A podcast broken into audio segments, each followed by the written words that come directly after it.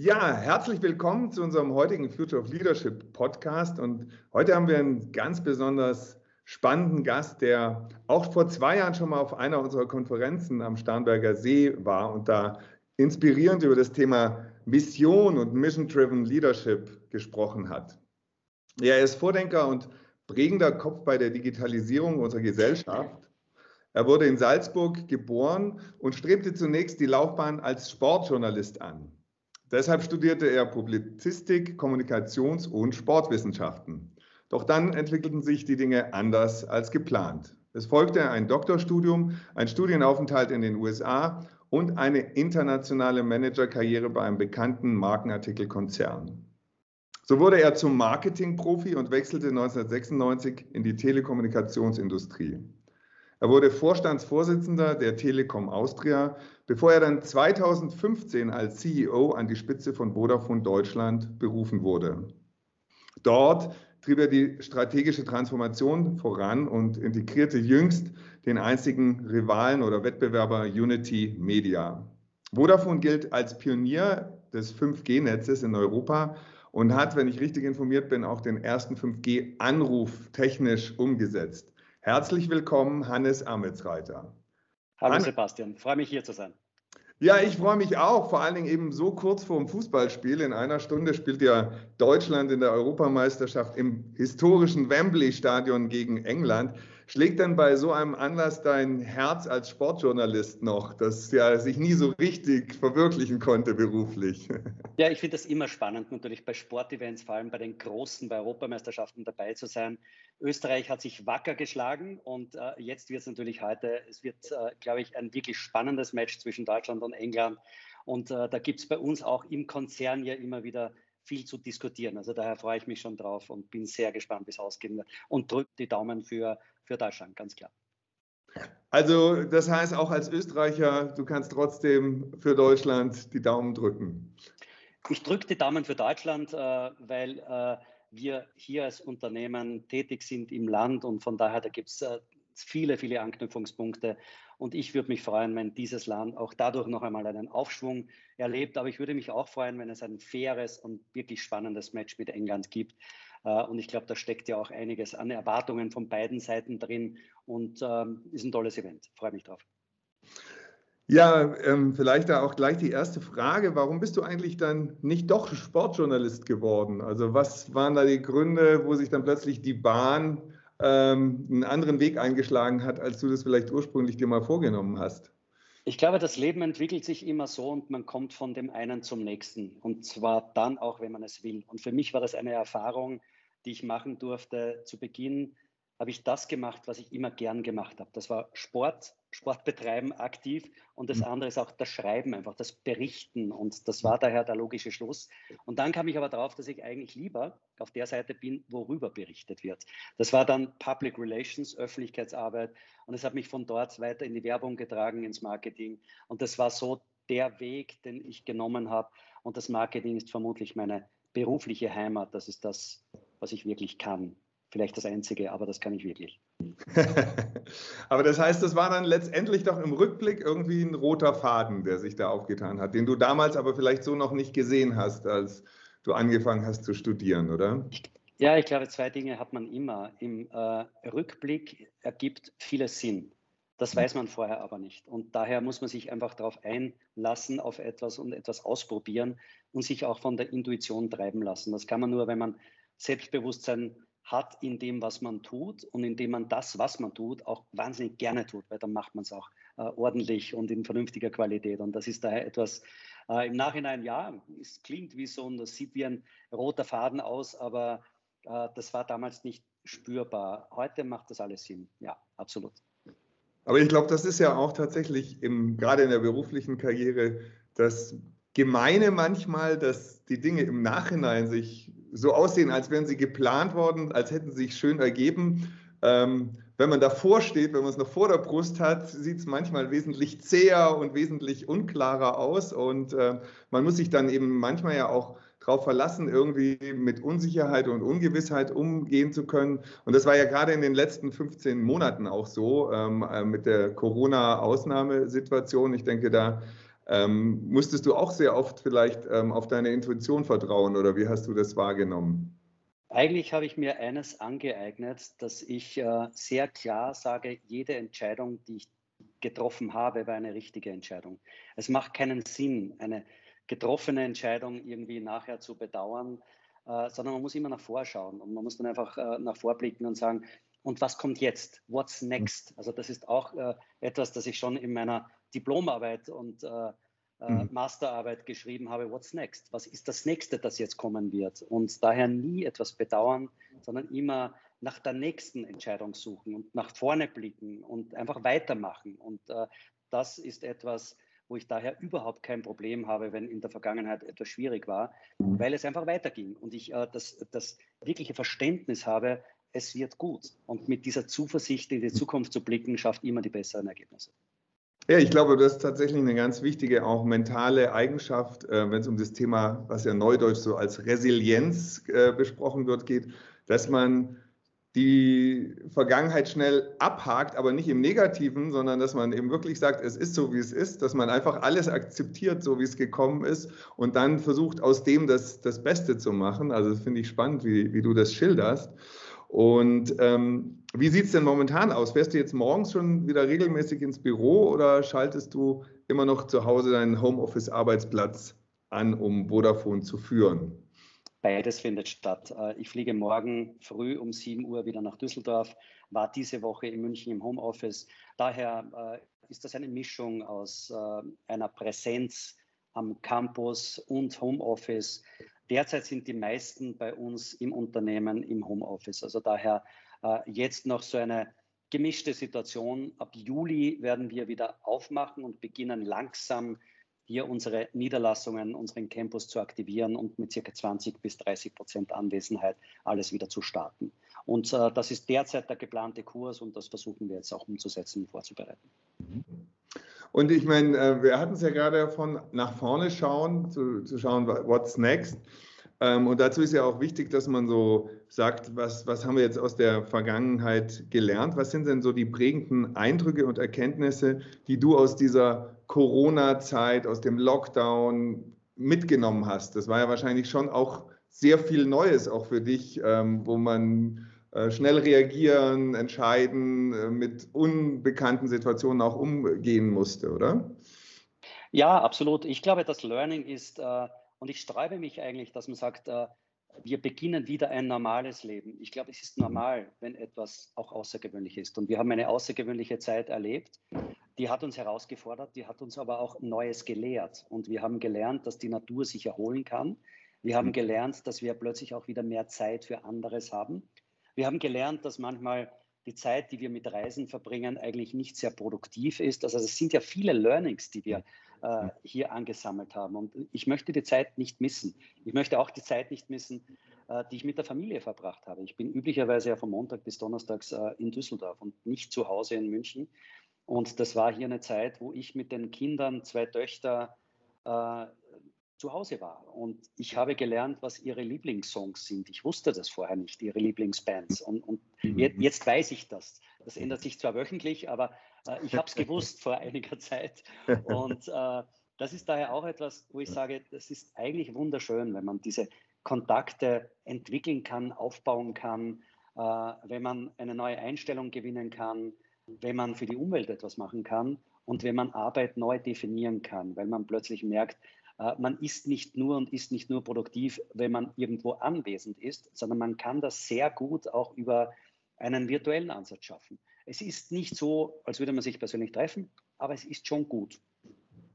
Also ich muss sagen, ich war auch überrascht. Mir ist das einmal passiert, da habe ich am Bahnhof einen Kollegen abgeholt und der kam mir so vertraut vor, als würden wir uns schon ewig lange kennen. Und dann ist uns da erst aufgefallen, dass wir uns noch nie persönlich gesehen hatten, dass bis dahin tatsächlich alles rein virtuell äh, stattgefunden hatte. Und daher, das war für mich so ein Aha-Erlebnis, dass es schon auf jeden Fall auch möglich ist, über diese Kanäle eine gewisse Beziehung ähm, aufzubauen. Wie, hat, wie habt ihr euch denn, wie hast du das denn so empfunden, zu Hause zu arbeiten mit der Family? Ich meine, eben, also einerseits sagst du, man war viel näher dran, man hat auch viel mehr mitbekommen. Aber ich kann mir vorstellen, dass du auch sehr straff durchorganisiert bist und viele Termine hast. Ging das so einigermaßen im Homeoffice? Das ging ja relativ gut. Äh, es stimmt, man verbringt sehr viel Zeit äh, im Homeoffice und ist da sehr effektiv. Also die Umsetzungstaktung war enorm. Mhm. Äh, man muss sich die Zeit sehr, sehr genau einteilen und ich habe mir das einfach vernünftig eingeteilt, in der Früh Sport zu betreiben, zum Mittag zumindest eine gewisse Zeit herauszuschneiden, wo man dann etwas isst oder eben auch sich mit den Kindern gemeinsam hinsetzt. Manchmal war meine Frau auch hier Sie ist meistens aber ausgewichen in ihr Office. Und äh, von daher war das äh, eine gute Zeit, wobei ich auch sage, ich treffe lieber Leute, als nur einsam im Homeoffice zu sein. Also das ist mir schon die liebere Variante. Äh, ich glaube, wir sind alle soziale Wesen und daher ist ein persönlicher Kontakt in Wirklichkeit die Königsklasse dessen, was man an Sozialkontakt haben kann und daher durchaus noch über diese virtuelle Form ähm, der Kommunikation zu stellen. Und ähm, was meinst du, was wird, du hast ja gesagt, ähm, es sollte eigentlich auch selbstverständlich sein, dass ungewöhnliche Dinge auch zum Leben dazugehören, weil ungewöhnlich einfach auch manchmal neu ist und äh, einfach mit Veränderungen viel zu tun hat. Ähm, trotzdem, wenn, wenn, du einschätzen solltest, ähm, was sozusagen jetzt nach Corona wirklich nachhaltige Veränderungen sein wird, was wird aus deiner Sicht nicht mehr so sein, wie es vorher war? Also was werden so nachhaltige Veränderungen in der Arbeitswelt, aber auch vielleicht in der Gesellschaft sein, die, wo es jetzt kein Back to Normal mehr geben wird? Ich glaube, eines wird sehr klar sein nach diesen Learnings, die wir gemacht haben. Äh, Performance hängt nicht von Präsenz ab. Und das würde mich auch freuen, wenn man eine Performance-Kultur einführt, aber keine Präsenzkultur pflegt. Mhm. Äh, und, und das hat in Wirklichkeit äh, oder beinhaltet eine riesige Herausforderung an Führungskräfte, weil man damit sich sehr genau überlegen muss, wie man führt. Das ist mhm. der erste Punkt. Und der zweite Punkt ist, wie man kommuniziert.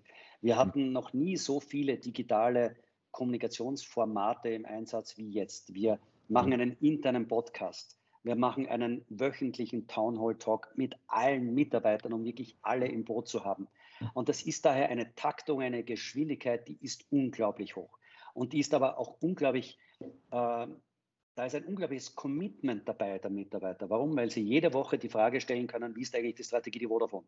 Oder wie siehst du dieses oder jenes Thema? Wir zensurieren nicht. Das heißt, jeder hat die Chance, eine Frage, auch eine schwierige Frage, den CEO zu stellen.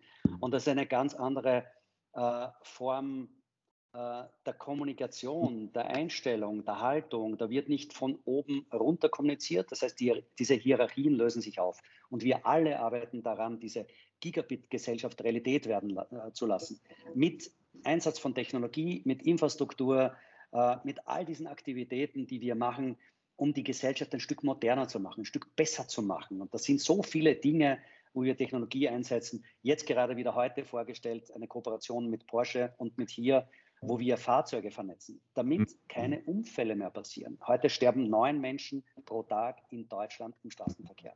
Das mhm. kann man, wenn man Technologie einsetzt und alle Fahrzeuge und auch Fußgänger äh, vernetzt, auf Null reduzieren. Und mhm. dabei äh, und daran zu arbeiten, mit Technologie, die wir machen, die wir betreiben, Menschenleben zu retten, ist, glaube ich, ein, ein Ziel. Sehr viel höher kann man das gar nicht mehr setzen. Und wenn wir da ein Stückchen beitragen können, ist jede Minute, die wir dafür einsetzen, eine gute Minute. Ja, und ich glaube, was du sagst, ist auch ähm, extrem wichtig, dass man solche positiven Botschaften auch in die Mannschaft kommuniziert, dass da alle von erfahren, weil äh, häufig, das ist das, was mir so auffällt, wenn ich Unternehmen bei Change-Prozessen oder Strategieumsetzung begleite, dass man ja, das menschliche Gehirn ist ja so gestrickt, dass es erstmal die Probleme, die Schwierigkeiten äh, sieht und ähm, dann oft so einen Blick für die Erfolge, die man eigentlich schon hatte, verliert. Aber was du gesagt hast, auch zum Thema Führung, ähm, das finde ich auch super spannend, weil so dieses alte Modell von Wasserfallkommunikation oder kaskadierender Kommunikation, ähm, das wird es ja wahrscheinlich so in Zukunft gar nicht mehr geben und Führungskräfte werden wahrscheinlich viel mehr sich als Dienstleister für ihre Teams verstehen müssen, die sie eben, wie du sagst, mit Informationen versorgen, die sie empowern, als dass man so sagt, ich bin der, der hier Entscheidungen trifft oder der ja. Informationen kanalisieren kann. Also ich habe schon eine, eine Überzeugung, wer nicht begeistern kann, kann nicht führen. Wer nicht kommunizieren kann, kann nicht führen. Das sind einfach Themen, die unglaublich wichtig sind. Und äh, hier eine agile Form des Zusammenarbeitens zu finden, in einer Form des New Work, das wahrscheinlich jeder, jedes Unternehmen anders interpretiert, ist, glaube ich, die hohe Kunst äh, der Führung und auch die hohe Kunst der, äh, der Unternehmensentwicklung. Ein mhm. Unternehmen zu transformieren, zu öffnen für neue Ideen, für Machine Learning, äh, für datengetriebene Ansätze, ist nicht einfach. Man muss es selber machen und man muss dafür begeistern. Und wenn man das ausstrahlen kann, ist das ein ganz wichtiger Aspekt und einer der wichtigsten überhaupt ist, es zählt nicht die Nummer. Wenn ich dem Team sage, 5% Umsatz steigern, dann mhm. sagen die okay. Äh, wenn ich aber eine Story erzähle, die mhm. fesselnd ist, die begeisternd ist, die einfach zeigen, dass wir einen Purpose haben, wo jede einzelne Person ein Stückchen beitragen kann, dass es der Welt besser geht, anderen Menschen besser geht, dann funktioniert das. Die Story zählt, nicht die Zahl. Und das ist daher etwas, das wir nie vergessen dürfen. Und da können wir nicht kreativ genug sein, äh, um diese Story zu schaffen. Und es muss aber in dieser Story zwei Dinge beinhaltet sein. Das eine ist die Analytik, das Hirn. Das andere ist die Intuition und die Emotionen, das, das ist das Herz. Und wenn ich die verbinden kann, so dass ich eine Story glauben kann äh, und sie gut finde, dann hat sie wahrscheinlich die meiste Kraft. Und wenn ich dann am Weg nach vor auch noch kleine Erfolge zeigen kann, durchaus auch große, dann sagt man, okay, das hat jetzt Power, das ist unstoppable. Und dieses unstoppable zu schaffen und diese, dieses Momentum nach vor zu generieren, ist, glaube ich, das, das gute Unternehmen von einem nicht so guten unterscheidet. Ja, aber ich glaube, das ist tatsächlich eine, eine, große Kunst, dass man so Bilder auch in den Köpfen erzeugt. Ne? Gemeinsame Bilder, weil Bilder ja Emotionen wecken und wie du sagst, also ich glaube, Excel-Sheets und ähm, Grafiken mit äh, irgendwelchen Umsatzverläufen, da können die meisten Leute ehrlich gesagt gar nichts mit anfangen und wenn, dann ist das für die sehr abstrakt. Ihr habt ja bei Vodafone wirklich diese Vision einer, einer Gigabit-Gesellschaft und ich finde, das dringt ja auch durch, das kriegt man mit, dass ihr dafür steht. Und ich meine, gerade in den letzten Monaten ähm, muss das ja für euch auch unglaublich lehrreich gewesen sein, weil äh, man hat ja gesehen, wie wichtig das Thema Kommunikation, Vernetzung für eine Gesellschaft ist, dass es regelrecht überlebenswichtig ist, dass äh, Netze gut funktionieren und dass es zu dem Austausch kommt. Was waren denn da so Beispiele, die euch vielleicht auch besonders gefreut haben? Erfolgsstories, äh, ähm, die ihr daraus mitgenommen habt? Oder wie habt ihr das empfunden sozusagen? Ja, zu Beginn war das natürlich ein großer Schock in der ganzen Gesellschaft. Also wir haben ich glaube, vier Monate lang jeden Tag äh, der Regulationsbehörde der BNSA berichten müssen, ob die Netze halten. Das war eine berechtigte Sorge, zu sagen, funktionieren die Netze von allen Betreibern in Deutschland. Äh, warum war das wichtig? Weil darüber die Wirtschaft und die Industrie funktioniert hat. Das war der eine Teil. Und das zweite war der soziale Teil. Die Menschen haben darüber kommuniziert und wir haben eines gelernt, dass man viel mehr miteinander telefoniert hat. Also die, Gesprächslänge, die durchschnittlich ist um 34 Sekunden angestiegen pro mhm. Gespräch. Also von mhm. daher, man hat viel mehr miteinander gesprochen. Das war ein, finde ich, auch schöner Effekt, den wir erlebt haben. Und mhm. daher war die erste Sorge und eine berechtigte, halten die Netze. Das Gute dabei, sie haben gehalten. Das war, glaube ich, ein, ein sehr beruhigender Moment, dass man nach vielen Wochen, Monaten gesehen hat, okay, äh, wir kommen hier nicht in Grenzbereiche. Es kann immer hier und dort mal etwas passieren. Ja, aber mhm. im Großen und Ganzen hat die Infrastruktur in Deutschland von allen Anbietern recht stabil gehalten und man hatte hier ein, ein gutes Erlebnis mitgenommen. Das war wichtig, weil mhm. damit hat die Gesellschaft weiter funktionieren können, im Business wie im privaten Bereich. Und das war für uns etwas, es war ein Learning auch, äh, zu sehen, auch diese Riesenlast, wir haben zum Teil Lastspitzen und Steigerungen gesehen von plus 225 Prozent. Das ist enorm. Das würde man nie äh, mhm. äh, sich trauen, so etwas zu rechnen oder so etwas auszutesten, äh, weil man nicht wissen würde, ob das funktioniert. Und das nächste war auch, dass wir das komplette Callcenter, die üblicherweise in einem Callcenter arbeiten, wie man sich es vorstellt, alle nach Hause zu schicken und zu sagen, ihr arbeitet ab jetzt zu Hause. Und das waren natürlich zum Teil wahrscheinlich sehr abenteuerliche Lösungen. Einmal in der Küche sitzen, dann im Wohnzimmer, dann im Kinderzimmer, dann in was auch immer für Zimmer frei war. Und äh, Trotzdem hat es funktioniert. Leute, die aus der Badewanne heraus an Meetings teilgenommen haben. Verzweifelte Familienväter, ne? die dann in der trockenen Badewanne saßen. Ja? Alles ganz ja. vermutlich, ja, genau. Aber das war schon spannend. Also wir hätten ja. uns das nie getraut. Wir hätten uns nie getraut zu sagen, alle äh, im Callcenter gehen jetzt nach Hause und machen das von zu Hause aus. Hat tadellos geklappt. Aber das zeigt ja dann, dass ihr doch auch anscheinend schon ganz gute interne Prozesse und Tools ja. hattet. Oder musste da super schnell was neu entwickelt werden? Nein, eigentlich überhaupt nicht. Also wir waren als Vodafone, äh, glaube ich, wesentlich weiter als andere Unternehmen. Bei uns hat äh, jeder Mitarbeiter ein Handy und jeder Mitarbeiter oder so gut wie jeder ein Notebook.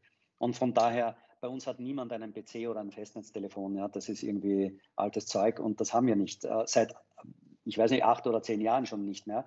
Und äh, daher haben wir uns sehr leicht getan, einfach zusammen zu sagen, nimm dein, äh, deinen Laptop und nimm ihn nach Hause und schalte ihn ein.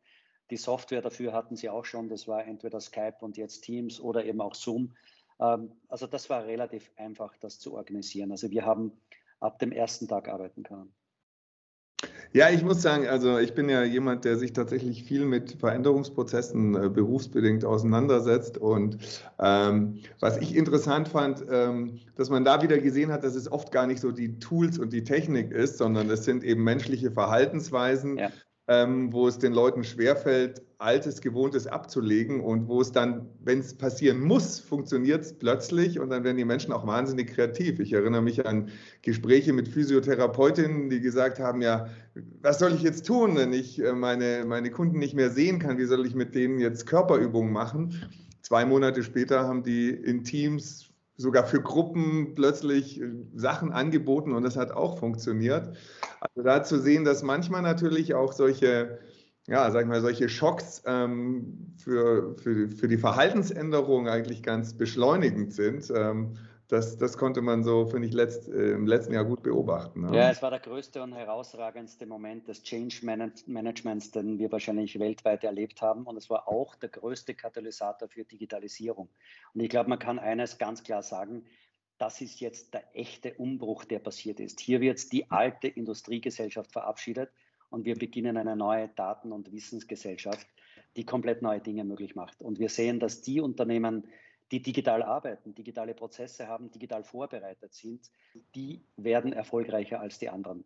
Die anderen, die es verschlafen, werden, ja, werden achten müssen, ob sie es überhaupt überleben, dieser, dieser Change, der gerade passiert. Und das ist daher etwas, ich finde faszinierend, wie schnell sich manche adaptiert haben. Ich finde es auch faszinierend, wie es manche immer noch nicht kapiert haben. Und, und das ist daher ein echt interessanter Mix, der auch eine, eine, eine Form von Aussortierung ist. Das sind diejenigen, die hier einen, einen neugierigen Winning Spirit haben, die ziehen den anderen davon. Mhm. Und die, die glauben, es wird schon irgendwie äh, wieder die alte Methode an, an, an Land gewinnen, die, die werden hier in Probleme laufen. Also das ist wie, wie wenn jemand sagen würde, das Internet geht das wieder weg. Ja? Und, und äh, das geht nicht weg. Auch die Digitalisierung geht nicht weg, sondern sie wird sich beschleunigen.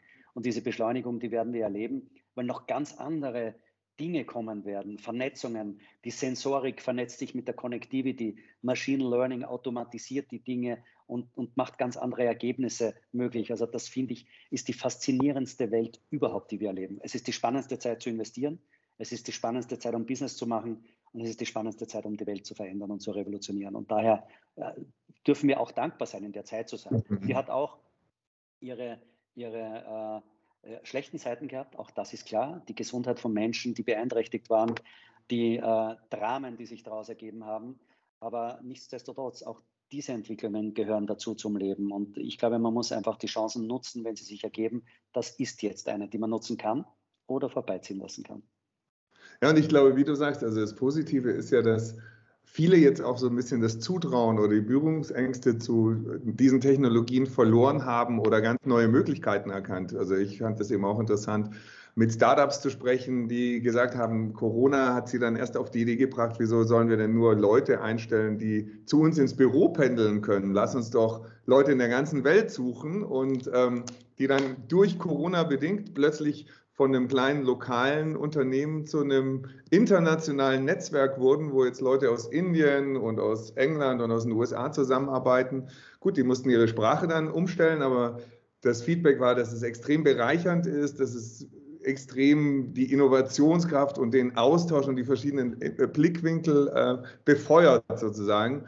Und das ist dann schon, äh, denke ich, schön, solche Beispiele zu sehen, wie man mit so einer schwierigen Situation auch umgehen kann und wie du sagst, wie sich dadurch ganz neue Räume letztendlich ähm, ergeben. Ne? Ja, ich finde auch für uns spannend, was wir gelernt haben und sofort adaptiert haben. Wir haben zum Beispiel gesagt, wie ist das jetzt eigentlich, wenn jemand im Homeoffice sich verletzt, stolpert, mhm. äh, die, ja, die Treppe runterfällt, äh, wenn er gerade im iPad äh, herumsurft, dann sind das so Dinge, wo man sehr lange diskutieren kann. Wir haben gesagt, wir schließen eine Versicherung ab für alle Mitarbeiter mhm. und äh, inkludieren das einfach in den Arbeitsverträgen und, und geben das dazu, um hier einfach gewappnet zu sein, keine Diskussionen zu haben, sondern zu sagen, äh, wo auch immer du bist, du bist versichert. Und äh, wenn es das Homeoffice ist. Und, und äh, das sind dann so komplett neue Ansätze, die ich spannend finde. Bei uns war seit acht Jahren schon üblich, dass man bis zu 50 Prozent im Homeoffice sein konnte. Daher war das sehr sehr einfach, das aufzunehmen und umzustellen. Was wir jetzt auch neu eingeführt haben, ist, dass wir sagen, äh, wir schaffen die Möglichkeit, 20 Tage pro Jahr von wo auch immer zu arbeiten. Das heißt, wenn jemand sich entscheidet, ich muss jetzt unbedingt auf die Malediven, na gut, dann arbeitet man eben auf den Malediven für Vodafone Deutschland und sitzt dort unter der äh, Kokospalme und äh, bedient seinen Laptop. Also auch das ist eine Möglichkeit, die wir jetzt geschaffen haben und auch beginnen zu etablieren. Das sind komplett neue Ansätze. Also dieses 9 to 5 ist Geschichte, das ist tot, das gibt es nicht mehr, sondern man hat jetzt eine höhere Flexibilität und äh, man hat einfach äh, neue Möglichkeiten, um an diese Dinge heranzugehen. Aber wir haben auch gesehen beim Aufsichtsrat zum Beispiel, auch hier sagte uns der Betriebsrat zum Beispiel, das ist in den Statuten nicht vorgesehen, dass wir das virtuell machen dann haben wir es eben geändert. Also ich glaube, diese Veränderungsgewalt, die wir jetzt erlebt haben, hat viel Gutes bewegt und viel Veränderung bewegt. Und das ist daher so ein echt spannender Moment, wo wir in manchen Bereichen an Grenzen gestoßen sind, die zum Teil legistisch waren. Und wir auch gemerkt haben, dass man unglaublich befreiend agieren kann, wenn man ein paar äh, Eingrenzungen aufmacht. Ja, und ich finde es äh, total spannend, was du sagst, dass äh, sozusagen in Zukunft Performance, Ergebnis wichtig ist und eigentlich mal nicht für Präsenz, für Zeit äh, bezahlt wird, aber wahrscheinlich auch für viele Menschen ähm, eine große Herausforderung, weil man sich natürlich wesentlich stärker selbst organisieren muss. Man muss wesentlich ergebnisorientierter denken und natürlich ähm, gibt es sicher den einen oder anderen, der das auch ganz angenehm findet, irgendwo hinzukommen und gesagt zu kriegen, jetzt mach das mal und das ist jetzt dein Job. Und dann um 5 Uhr geht er wieder. Und dieser diese Art von Arbeitseinstellung, die wird sich wahrscheinlich perspektivisch stark verändern, oder? Wobei ich aber glaube, dass beides Platz hat. Es gibt die hm. Personen, die brauchen die Routinen und die brauchen die Vorgaben und äh, relativ klare Rahmenbedingungen, in denen sie sich bewegen können. Das ist weiterhin möglich. Und es gibt diejenigen, die sagen, ich brauche das überhaupt nicht. Ich brauche, um kreativ zu sein und die besten Ideen für die Company zu haben oder auch für mich zu haben, mehr Freiheiten. Und äh, beide haben jetzt eigentlich Platz. Vorher hatte der, der kreativ sein wollte und mehr Freiheit brauchte, eigentlich kaum Platz gehabt, weil es diese, äh, diese unausgesprochene Order gab, wie man sich zu verhalten hat. Und das ist inzwischen so, inzwischen hat niemand mehr ein Problem, wenn sich jemand in ein Meeting einwählt und nicht dort vor Ort präsent ist. Wir haben gelernt, dass man deswegen nicht äh, fauler ist oder dass man deswegen nicht weniger produktiv ist, sondern man kann Gleiches leisten. Und äh, das finde ich eigentlich schön, dass wir hier mehr Platz schaffen für Individualität. Ich glaube, das ist eines der wichtigen Dinge, die uns Menschen auszeichnen, individuell zu sein, mhm. auch anders zu sein als andere. Und äh, wir, ich finde das sehr bereichernd für ein Unternehmen, aber eben auch persönlich, dass man mehr Möglichkeiten hat. Und äh, die eine Person wird sagen, ich will unbedingt an den Campus in die coole Cafeteria, will dort möglichst viele Menschen treffen, einen Espresso trinken und dann weiterarbeiten. Die andere Person sagt, äh, eine alleinerziehende Mutter mit zwei oder drei Kindern sagt, ich bin eigentlich sehr froh, im Homeoffice sein zu können und zu dürfen, weil ich damit die Familie einfach besser steuern kann. Und da, daher es lässt Platz für alle und schafft neue Möglichkeiten. Und das ist eigentlich das Schöne, dass man sehr individuell angepasst diese Chancen jetzt nutzen kann. Finde ich gut. Also das heißt, du gehst davon aus, dass es einfach nochmal eine, die Vielfalt auch an Lebens- und Arbeitsmodellen, ja. die Menschen praktizieren, ähm, erhöht und ja gut, da sind dann natürlich wahrscheinlich agile Vorgehensweisen wichtig, um diese Vielfalt dann trotzdem zu koordinieren und zu bündeln, dass Leute dann an gemeinsamen Dokumenten arbeiten, dass es irgendwelche ähm, Chats oder ähm, irgendwelche Kanäle gibt, wo man dann wirklich auch nachvollziehen kann, was so geredet wurde, weil sonst fällt mir das auf, dass in vielen Organisationen es noch ein Riesenproblem ist, wenn die sich treffen wollen und äh, an dem Tag sind die im Homeoffice, an dem Tag haben die frei und dann kriegen die das nicht so koordiniert. Deshalb sind wahrscheinlich auch diese neuen Kollaborations- Tools und diese neuen Formen von Arbeit da wirklich wichtig, so als Kit, damit Zusammenarbeit dann wirklich funktionieren kann. Ja, also ich, ich sehe überhaupt keine Probleme bei den Collaboration Tools. Das wird funktionieren. Das wird digital funktionieren, das wird virtuell funktionieren. Ich glaube, es sind zwei Dinge, auf die wir besonders achten müssen. Das eine ist, wie baut man Vertrauen? Und das mhm. zweite ist Kultur. Mhm. Das alles hat zu tun mit Kommunikation. Und mhm. ich glaube, Vertrauen ist die Basis dafür, dass man auch sehr fluide und sehr flexibel zusammenarbeitet. Man muss Menschen kennen, man muss Erlebnisse gehabt haben mit diesen Menschen, um zu wissen, wie vertrauenswürdig ist diese Person. Das ist ja auch immer die mhm. Einschätzung, die wir machen, wahrscheinlich auch aus unserer Genese heraus. Ich blicke mir eine Person an und sage, passt diese Person, würde ich der vertrauen? Und, und, und äh, ist das etwas, wo ich sage, äh, die unterstützt das kleine Team oder eben nicht? und eben auch das Unternehmen. Dieses Vertrauen ist wichtig und Vertrauen wird nicht geschenkt. Vertrauen hat man nicht von der ersten Minute, sondern Vertrauen erwirbt man sich. Und dieses Verdienen von Vertrauen kommt von Handlungen, die man setzt. Und in Wirklichkeit ist das so, Versprechen sind das eine. Und, und schön über etwas reden äh, ist zwar schön, aber mhm. Das, was die Menschen wirklich ansehen, ist, was tut denn diese Person? Und wenn diese Person genau das tut, was sie auch sagt, dann ergibt das Vertrauen. Mhm. Und da muss man aber eben auch wirklich zusammenarbeiten. Und das dauert einige Zeit, bis man sieht, ist das eine konsistent mit dem anderen. Daher, das ist ein ganz, ganz wichtiger Aspekt. Ein Unternehmen funktioniert dann auch virtuell sehr gut, wenn es Vertrauen gibt. Und mhm. Vertrauen heißt auch mal, äh, Vertrauen in ein Team, in eine Person, eine lange Leine lassen und sagen, du machst das schon, du schaffst das. Ich, ich vertraue dir, du schaffst das. Ja. Mhm. Und äh, hier diesen Ansatz zu kreieren und zu schaffen, ist ein sehr, sehr wichtiger Aspekt. Und das mhm. andere ist dann die Kultur. In Kultur muss auch investiert werden. Kultur braucht Werte, braucht Haltungen äh, und Kultur braucht auch wiederum Vertrauen und ein ständiges immer wieder beweisen. Das ist wirklich die Richtung, die wir anpeilen.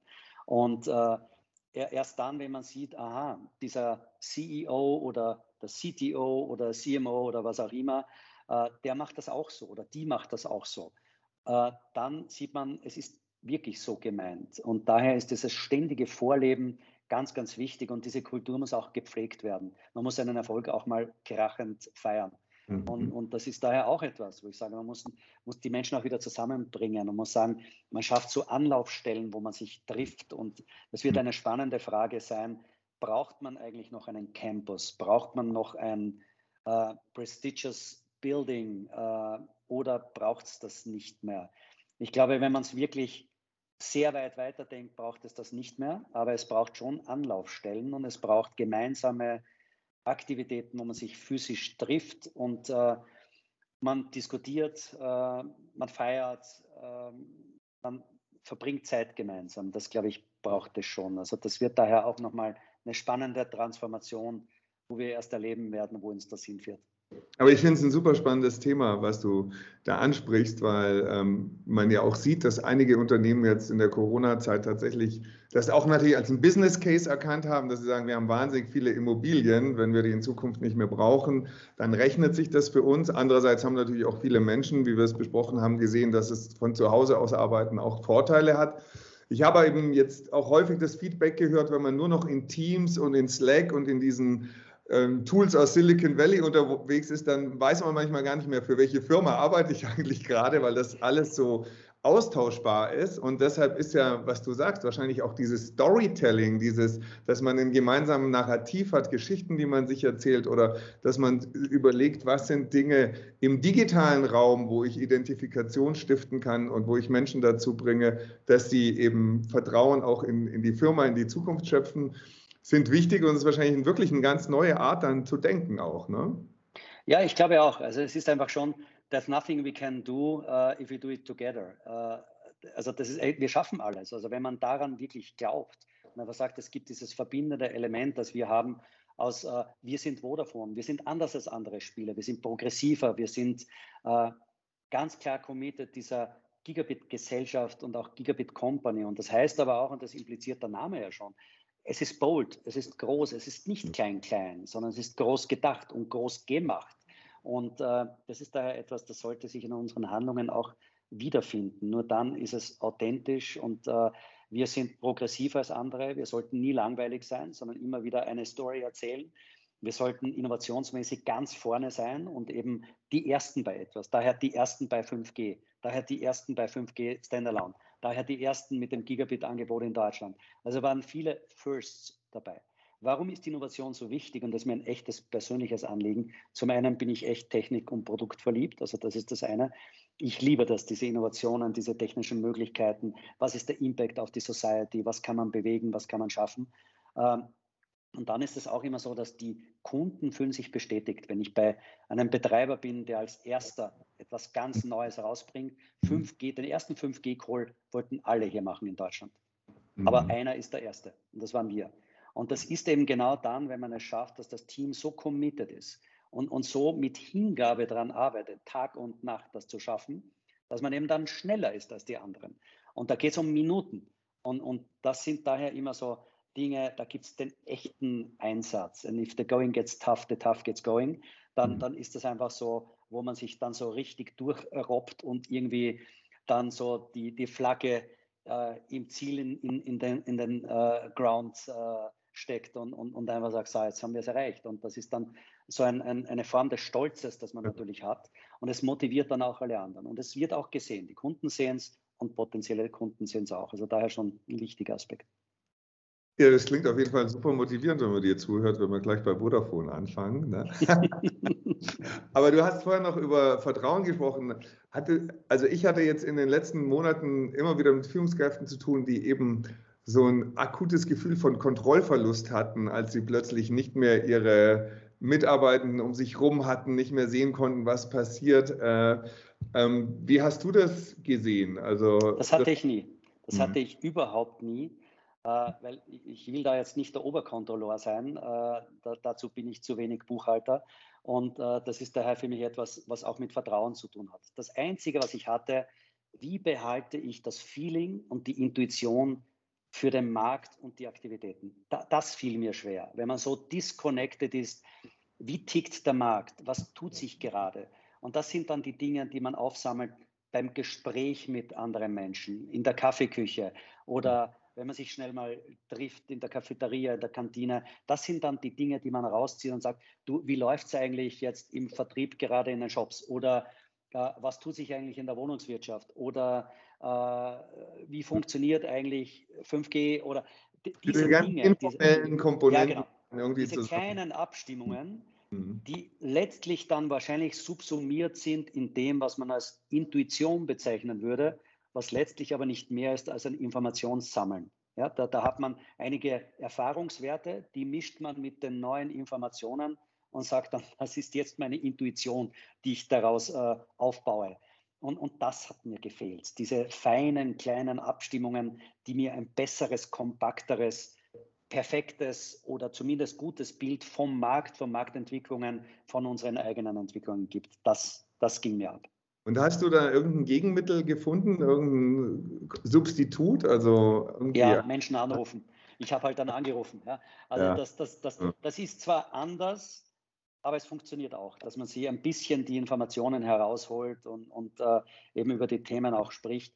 Da kann es auch Sinn machen, dass man sagt, so, und jetzt heute am Abend machen wir mal 19 Uhr, äh, wir machen uns beide ein Bier auf und prosten uns zu und äh, reden einfach. Also auch das haben wir gemacht. Ja, also das, das ist ja wahrscheinlich für dich als CEO gerade extrem herausfordernd, auch mal deinen Kalender so zu steuern, dass du auch noch die Freiräume hast, um mal Leute anzurufen. Ne? Es passiert ja wahrscheinlich schnell, dass man da von morgens acht bis abends neun durchgetaktet in, in Meetings ist. Ja, aber das kann man ja davor oder danach machen. Also es geht immer. Also wenn, wenn man das will, geht es immer. Ja, was ist denn, Hannes, ähm, aus deiner Sicht, gerade auch wenn man so an die Gigabit Society denkt, was sind so gesellschaftliche Lehren ähm, aus den letzten anderthalb Jahren, ähm, wo die Politik, wo die Wirtschaft mutige Entscheidungen treffen sollte oder Fehler, die sie auf jeden Fall jetzt vermeiden sollte aus deiner Sicht, um, um diese Erfahrung ähm, ja wirklich positiv, konstruktiv zu nutzen und den Fortschritt, den wir da teilweise auch erzielt haben? Also ich würde mir wünschen, dass wir weniger die Vergangenheit diskutieren, sondern vielmehr die Zukunft. Die Vergangenheit ist erledigt, ja. Und, und äh, ob da jetzt alle Maskengeschäfte korrekt waren, okay, muss man aufklären. Ob da jetzt alle äh, Impfstoffe die richtigen waren, auf die man gesetzt hat, äh, okay, abgehakt. Wie hat sich äh, Europa, die EU hier verhalten? Ja, haben wir auch unsere Meinung dazu. Also das sind viele so Dinge, die könnte man lange diskutieren. Aber es macht uns nicht besser. Besser macht uns, wenn wir sagen, wir stehen da, wo wir stehen und wie geht es weiter? Wie wollen wir uns in Zukunft aufstellen, wenn die nächste Pandemie kommt? Ja, wie agieren wir dann? Ist das immer noch so, dass dann die äh, Pandemie Inzidenzen, Grenzen in Hessen anders sind als in Bayern? Fragezeichen. Tötet uns hier der Föderalismus und bremst er uns und schafft er Unklarheit? Fragezeichen. Wie wollen wir dem begegnen? Äh, wie stellen wir uns auf, wenn man sich einen gigantischen Markt vorstellt, äh, der Gesundheit heißt? Mhm. Also dieser ganze Gesundheitsmarkt ist ein riesiger Markt. Und wir haben eines gelernt. Deutschland ist verdammt gut darin. Also mhm. wenn ich mir BioNTech ansehe, ist das ein strahlendes Ergebnis, das niemand vermutet hätte. Äh, einfach der weltweit Erste zu sein, der weltweit Beste zu sein, äh, ist eine großartige Leistung. Und dass das äh, mitten in Deutschland stattfindet und aus Deutschland heraus die ganze Welt beliefert wird, ist etwas, auf das man stolz sein kann und muss. Und die Frage ist, na, wie können wir mehr davon haben? Wie können wir da noch viel mehr machen, indem wir das als ein Schwerpunktthema machen, weil Gesundheit äh, wird auch für die Zukunft ein enorm wichtiges Thema sein. Äh, und zwar nicht nur Pandemien, sondern die Frage ist auch mRNA. Was heißt das eigentlich für die Krebsforschung? Mhm. Können wir hier einen, einen, einen durchschlagenden Erfolg auch in anderen Bereichen erzielen? Und, und das finde ich eine wahnsinnig spannende Frage. Und da weiterzumachen mit allem Einsatz, mit, mit aller Unterstützung der Politik, der Universitäten, ich halte das für hochinteressant. Wir haben jetzt einen Nukleus und entweder wir bringen das, dieses Samenkorn zum Wachsen und es wird ein mächtiger Baum daraus oder wir lassen es verkümmern. Und daher würde ich mir wünschen, dass man das tüchtig wässert und gießt und, und äh, man hier einen riesigen Baum draus macht, von dem man dann Früchte ernten kann. Und äh, daher das hoffe ich, dass wir daraus lernen, aber auch das Thema Digitalisierung. Ich meine, das Gesundheitsämter, Faxe schicken. Äh, ich war bei meinem ersten äh, Covid-Test mit äh, meinen zwei Töchtern beim Arzt äh, hier in München. Und der Arzt hat nachher gesagt, ich schicke Ihnen nachher ein Fax, können Sie mir Ihre Faxnummer geben? Und ich habe ihm dann gesagt, ich habe keine Faxnummer. Und meine Tochter, die ist 13 und die andere 8 und die 13-Jährige fragt, Papi, was ist ein Fax? Ja, also ich habe da gesehen, wow, da leben andere oder einige wirklich in anderen Welten und anderen Generationen. Wir haben den Sprung nicht geschafft zur Digitalisierung. Und das ist daher etwas, wo ich mir wünsche, auch in, den, äh, in der Administration, Digital Government. Was funktioniert denn wirklich digital? Äh, jedes Bankkonto, eine Trade Republic, eine Moonfair, ein was auch immer, kann ich digital eröffnen. Äh, nur andere Dinge nicht. Ja, also das, das ist daher etwas, wo ich sage, ich wünsche mir die Einfachheit einer App für digitale Government-Prozesse. Und da sind wir weit entfernt. Wie erhalte ich einen Führerschein? Wie erhalte ich einen Pass? Wie erhalte ich was auch immer? Und das sind so Dinge, wo ich mir wünschen würde, dass man sagt, so, äh, jeder dieser Institutionen hat jetzt eine App-Abteilung und die bauen eine App. Schön wäre, wenn wir die Deutsch deutschlandweit hätten. Ja? Also das ist daher etwas, wo ich mir wünschen würde, das angeschoben wird und das transformiert wird und dass wir diese Chancen nutzen und auch diese Erkenntnisse nutzen, dass hier schon ein paar Dinge zu hinterfragen sind und zu verändern sind. Aber es ist spannend, weil du hast glaube ich, einen wichtigen Punkt gesprochen, dass äh, ähm, da muss die, der Föderalismus wahrscheinlich ähm, ja, so ein bisschen über seinen eigenen Schatten springen und bereit sein, dann auch gemeinsame Lösungen zu entwickeln. Du engagierst dich ja auch im Rahmen der Vodafone. Aber, aber darf ich da anmerken, das ist ja auch etwas, wenn man jetzt erkennt, dass es fürs Land, fürs gesamte Land besser ist, hier zu kooperieren oder einen landesweiten Standard zu schaffen, dann muss man es machen. Das Gleiche haben wir im Konzern.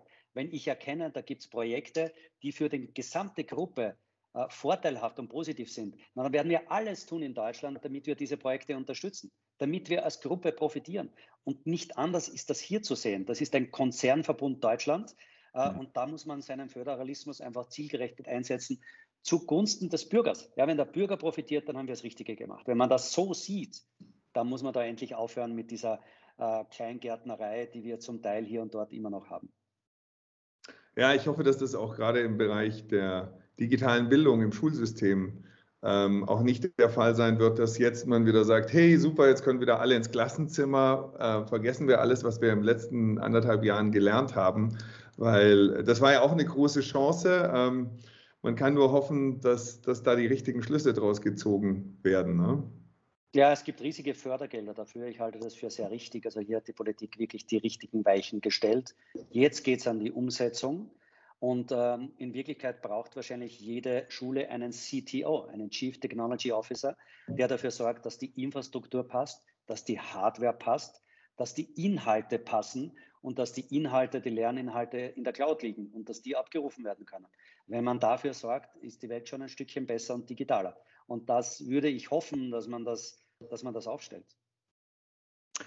Ja, jetzt ähm, das Fußballspiel rückt näher, ne? deshalb müssen wir leider unser Gespräch jetzt äh, langsam beenden, ähm, obwohl ich es super spannend und inspirierend finde. Aber mich interessiert jetzt so zum Abschluss schon nochmal, was, so wenn du in die Zukunft schaust, äh, was ist das, was dich am meisten motiviert, wenn du morgens aufstehst und weißt, du hast wieder einen richtig harten Arbeitstag äh, an der Spitze von 16.000 Mitarbeitenden. Ähm, und du denkst an diese Gigabit ähm, Society. Was sind so die wesentlichen Bereiche, wo Vodafone da auch in Zukunft eine Rolle spielt? Ähm, was ist da eigentlich der Mehrwert, den ihr da bringen werdet, damit die Gesellschaft sozusagen in den nächsten Jahren ähm, ja, einfach ein Stück besser wird, als es vielleicht heute schon ist? Was sind da für dich so die größten ähm, Missionen, die du damit verbindest? Es sind zwei Dinge. Das eine ist äh, unsere Basisdienste, die Stabilität, die Qualität. Mich ärgert jeder Dropped Call. Immer wenn ein Kunde rausfliegt äh, auf einer Autobahn oder auch sonst keine Mobilfunkversorgung hat, dann ärgert mich das, wenn er mir das auch noch schreibt. Und da sage ich dann, wie können wir das besser machen? Wie können wir inklusiv sein? Wie können wir allen die Möglichkeit geben, digitalen Empfang zu haben, telefonieren zu können, äh, surfen zu können? Äh, oder auch wenn eine Leitung ausfällt, äh, wenn hier etwas passiert. Das sind so Dinge, die treiben mich an, Dinge besser zu machen, möglichst perfekt zu machen, möglichst dorthin zu kommen, wo die Kunden sagen, wow, das ist ein tolles Unternehmen, hat tolle Services. Man hat immer seine Limitationen. Man würde immer noch mehr Investitionsbudget brauchen, das ist völlig klar. Aber man kann auch mit wenig Mitteln manchmal sehr viel erreichen. Und da möchte ich mich einfach jeden Tag mit unserem Team anstrengen, noch ein Stückchen besser zu werden. Jeden Tag ein Stückchen besser, dann werden wir echt gut. Das ist das eine, was jetzt Basisdienste betrifft, eben Breitband und auch Mobilfunk. Und das andere ist dann, diese Technologien einzusetzen, um die Welt zu revolutionieren. Einfach eine, eine Produktion 4.0 zu schaffen, wo ein komplettes Industriegelände mit 5G vernetzt ist, äh, wo die Maschinen am 5G hängen und damit keine Datenpakete verloren gehen, was heute der Fall ist bei Wi-Fi-Vernetzung, äh, die Mobile Edge Cloud ganz nahe an den Kunden zu sein und die Daten dort in der Cloud ablegen, was Möglichkeiten schafft für Augmented Reality und andere Lösungen, Fahrzeuge zu vernetzen, sodass kein Unfall mehr stattfindet. Ähm, einen Übertragungswagen vor den Fußballstadien, um jetzt auch nahe beim Thema zu sein, abzulösen durch einen Rucksack, wo man einfach nur einen 5G äh, herumträgt und direkt mit der Kamera verbindet und dann in die Produktionszentren überträgt. Das sind so Dinge, die faszinierend sind. Also wirklich eine komplett neue, moderne Form der Gesellschaft, der Produktion, der Industrie aufzustellen. Und ich bin überzeugt, dass wir mit Technologie sehr viele Probleme der Menschheit lösen können. Und das, den Glauben daran habe ich. Und das ist auch etwas, äh, wenn wir daran wirklich äh, glauben und, und uns hier auch darauf einlassen, weil auch das muss man tun, dann glaube ich, dass wir vieles lösen können und bessern können, dass wir damit ein besseres Leben führen können, wenn wir es bewusst einsetzen und auch durchaus äh, ja, mit selbst reflektiert einsetzen. Also das würde ich mir wünschen und da haben wir noch genug zu tun. Da sind wir erst am Anfang. Ja, super. Vielen Dank. Dann kommt meine letzte Frage, die stelle ich eigentlich immer in diesem Podcast. Und das ist so, wenn du jungen Menschen, viele unserer Zuhörer stehen ja gerade so am Anfang auch ihrer Karriere, überlegen sich als Führungskraft ähm, zu profilieren oder überlegen sich, ob das überhaupt was für sie wäre. Wenn du denen heute so einen wesentlichen Rat mit auf den Weg geben solltest? Was wäre so dieser eine wesentliche Rat? Ich würde Ihnen mitgeben, äh, hab die Kraft und den Mut zu träumen, auch äh, wirklich diese Stories für einen selbst zu kreieren. Äh, bleib neugierig, bleib äh, young at heart and äh, im brain. Ähm, einfach diese, dieses immer wieder Dinge hinterfragen, immer wieder Dinge verbessern und, und äh, letztlich das, was einen Freude macht, vertiefen. Es macht keinen Sinn, wenn man sagt, so, dass das eine Fach da in der Schule, da war ich schlecht, das muss ich, muss ich mir jetzt reinziehen und da muss ich, nein, muss man nicht. Mach das, was du echt gut kannst und mach es perfekt. Und entwickel das weiter. Also auf den Stärken aufsetzen. Einfach das, was einem Spaß macht, darin wird man gut gehen. Das, worin man nicht gut ist, soll man andere machen lassen. Also das ist dann, äh, glaube ich, durchaus der bessere Ansatz. Aber diese Neugierde zu behalten, äh, mhm. diesen Mut zum Risiko zu haben und zu sagen, okay, gründe mal eine Firma. Honestly, wenn man in einem äh, gesamten Leben mal ein Jahr ausprobiert und sagt, ich habe ein Startup gegründet und ausprobiert, ähm, ob das funktioniert.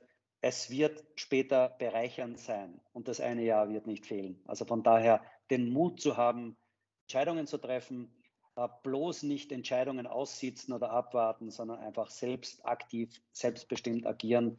Und da fährt man mit Neugierde besser, wenn man damit offener ist im Kopf. Das gefällt mir, so leidenschaftliche Neugier auf das, was man tut. Ja. Hannes, vielen herzlichen Dank für dieses tolle, inspirierende Gespräch und dann hoffe ich zumindest mal, dass du morgen mit ein paar nicht so gut gelaunten Engländern über das Ergebnis des heutigen Ich wünsche mir gut gelaunte Engländer und auch Deutsche. Also das ist eine schwierige Position, ja, die ich hier natürlich in der Gruppe vertreten muss. also vielen, vielen Dank. Danke dir.